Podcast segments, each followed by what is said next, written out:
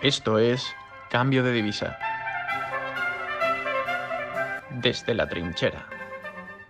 Bienvenidos a Desde la trinchera. Mi nombre es Juan Frío Osorio y os doy la bienvenida a esta nueva sección, Cambio de Divisa, donde trataremos temas pues, principalmente de economía internacional. Para ello, pues cuento con la inestimable presencia del conocidísimo internacionalmente señor Alfonso Robles. Muchísimas gracias, querido director de sección. y con el igualmente conocido y nuestro enviado especial a Francia, Ignacio Garijo. ¿Qué pasa, Juanfrey? ¿Cómo estás? Encantado de estar aquí. Muy bien, perfecto. Hoy vamos a comenzar esta nueva sección tratando un tema conocido por todo el mundo. En los últimos días llevan bombardeándonos constantemente con este tipo de, de información. Estoy hablando, por supuesto, todos lo habéis oído, la guerra de la soja. La guerra de la soja, bueno, bromas aparte, vamos a, vamos a tratarlo hoy porque creemos que es un ejemplo muy significativo de la que sí ya es más conocida guerra comercial entre Estados Unidos y China. El mercado de la soja, primeramente, para que sepamos un poco de, qué va esto, no nos referimos a lo que le echáis al, al sushi, sino es más bien lo que se emplea para alimentar a la ganadería, sobre todo porcina. Es un mercado muy emergente. Se ha multiplicado por seis desde principios de siglo la actividad en este mercado. Igualmente es un mercado eminentemente concentrado en productores, Brasil y Estados Unidos principalmente, y receptores de esta materia prima, Asia y más concretamente China, acumulando el 63% de toda la soja que se recibe. Esto es muy importante ya que cuando aumenta la demanda en China, aumenta el precio de la soja por todo el mundo, para que os hagáis una idea de la importancia que tiene la demanda de la soja en China. Muy bien, pues ya que hemos hablado brevemente de, la situación de este mercado de la soja, vamos a entrar un poquito más en detalle. ¿Qué os parece, compañeros? Hombre, por mí, por supuesto, este apasionante mercado de la soja mm, bien lo merece, ¿no? Sin lugar a dudas. Yo espero que estemos todos preparados. Excelente. Muy bien, ya que hemos visto brevemente lo que es el mercado de la soja, vamos a entrar un poco más en profundidad en esta guerra comercial. Ignacio, cuéntanos.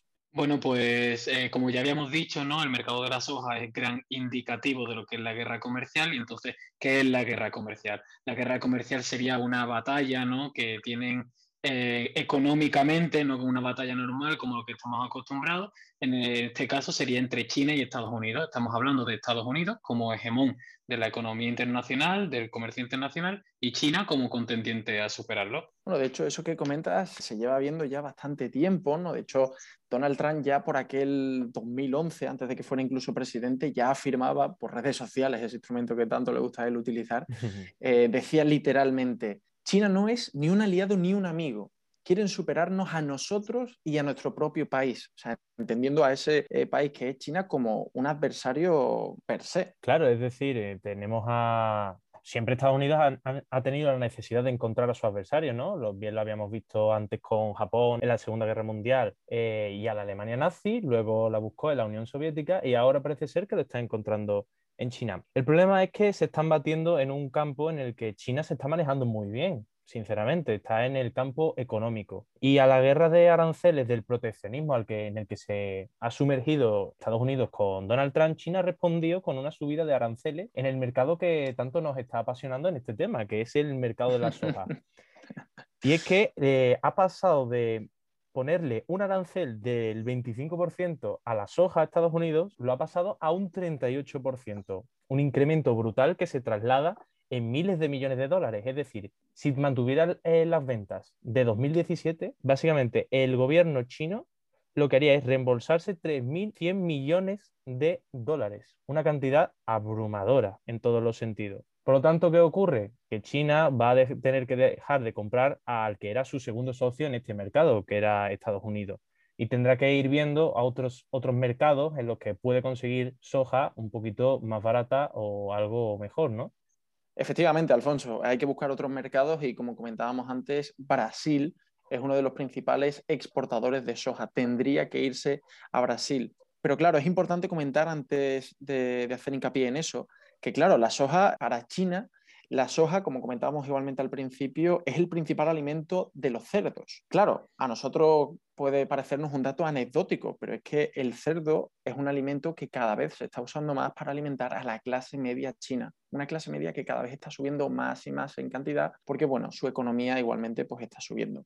Pero bien, retomados por donde, donde íbamos, porque tal y como comentabas, hay que buscar otros proveedores porque ahora mismo Estados Unidos, debido a los aranceles que tiene, el precio es muy elevado. Volvíamos a retomar igualmente el hecho de decir que Brasil es un país que, suena muy bien para esta situación. Ignacio, ¿qué, ¿qué, te parece la opción de Brasil? Sí, es cierto que Brasil es un país que exporta mucho, mucha soja, pero igual por eso mismo tiene un problema. Brasil ahora mismo se encuentra deforestando el Amazonas para poder tener ese nivel de exportación de soja y poder incluso aumentarlo, pero hay que decir que ya el 78% de lo que exporta Brasil se va directamente a China. Entonces, no puede eh, aumentar la oferta tanto como para suplir la que ya venía de Estados Unidos, sino que China tendrá que buscar otras alternativas, aparte del mercado brasileño, como puede ser la producción propia o aumentar incluso la productividad de, las explotaciones de soja que ya tienen. Bueno, aunque Ignacio, a decir verdad, creo que Bolsonaro se siente muy cómodo deforestando el Amazonas, ¿no? Tampoco le, le supone un gran problema, ¿no? bueno, ya de este señor, pues casi que cualquier cosa nos podemos esperar, ¿no? Bueno, y de, esta guerra, como, como, en todas, obviamente, tenemos que tener ganadores y perdedores. Eh, no sé, no sé qué pensáis al respecto. Alfonso, ¿quién crees que podría ser el ganador en esta guerra? Bueno, yo creo que ganador, creo que podría decirse para no, no centrarnos solo en Brasil, creo que hay que mirar, eh, abrir la vía a terceros países. Y es que España, aunque lo, lo creamos o no, es uno de los ganadores de, esta guerra. Pero no en el sentido que creemos eh, directamente al mercado de la soja, sino a, otro, a otro nicho de mercado que, no habíamos, que se había comentado por encima. Y es que eh, decíamos anteriormente que la soja servía para alimentar al cerdo, ¿no? Pues como ha aumentado el, precio de la soja, también aumenta el precio por el cual aumenta la, carne de cerdo y entonces se les hace más barato a las personalidades chinas, por así decirlo, importar la carne de cerdo de, otros países, el cerdo de otros países. Y es que España se, ha convertido en uno de los, de los grandes exportadores de, de cerdo a, China, eh, con un 19% del mercado. Y claramente diríamos que España es uno de los grandes vencedores de esta guerra comercial entre Estados Unidos y China dentro del mercado de la soja. Claro, a los chinos le, sale el, típico, le sale más caro el collar que el perro, ¿no? Le sale más, más caro alimentar a sus propios cerdos que, que traerlos de fuera. Correctísimo. Bueno, Ignacio, y coméntame, perdedores. Pues los perdedores yo creo que los oyentes ya se lo están imaginando, ¿no? Serían propio Estados Unidos y la propia China. En este caso, los oferentes estadounidenses, las empresas, las explotaciones agrícolas estadounidenses, son las que pierden, ¿no? Porque de repente se encuentran con un stock que no pueden vender porque ya no se lo compran desde China y van a tener que buscarse otras maneras para poder ser rentables. Y por otro lado, los consumidores chinos que ven que le suben el precio, pues del cerdo, ¿no? Y que tienen que buscarse otros mercados que ya no son tan competitivos como lo era antes eh, el suyo propio por medio de la soja que compraban. Totalmente, totalmente de acuerdo contigo, Ignacio. Bueno, pues visto esto, claro, hay que tener en cuenta que este contexto arancelario eh, era característico, característico de la etapa Trump. Ahora que ha habido un cambio de, de presidente, que Joe Biden es el nuevo presidente de Estados Unidos, habrá que ver si siguen esta tendencia o, cambia. Sí, yo creo que eh, con el cambio de presidente dentro de Estados Unidos, que Trump era mucho más proteccionista, eh, además Biden lo que ha, dicho nada más que ha llegado a la presidencia es que Estados Unidos está de vuelta, el multilateralismo está de vuelta. Entonces creo que el problema arancelario que había con Trump, creo que seguramente se reduzca con, Biden, haya una mayor apertura de mercado, que se reduzcan las tensiones con China con respecto a los aranceles, con respecto a la economía, y creo que puede, creo que más o menos este problema puede desagravarse, ¿no? Sí, tienes razón, es verdad que puede desagradarse, pero hay que tener en cuenta que la existencia de China como un enemigo para Estados Unidos es algo que ya es un poco transversal, que ya no responde a republicanos y a demócratas ni a proteccionistas contra multilateralistas, es algo más que un, es algo de Estado, ¿no? Estados Unidos se ve amenazado por China y entonces tiene que tomar cartas en el asunto y se estaba hablando de que Joe Biden podría ser un lobo con piel de cordero, ¿no? Como decía aquel titular del Confidencial cuando Joe Biden ganaba las elecciones. Entonces, pues, ¿qué sucede ahora? Pues que esperamos que en esa vuelta al multilateralismo de Estados Unidos, Joe Biden lo que decida sea que tomar unas medidas que sean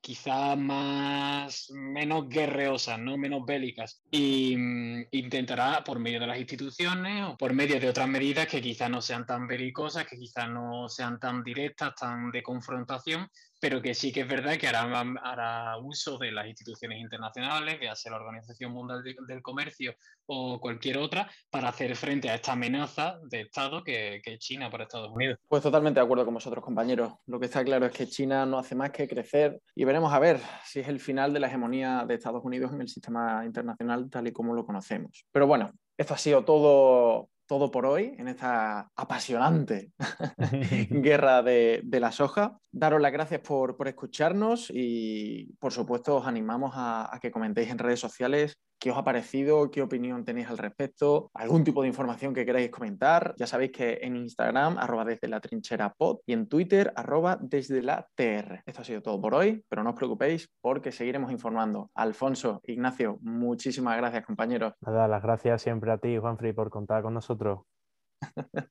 Por supuesto, es un honor, un honor estar aquí. Pues nos vemos en el próximo capítulo, chicos. Un saludo.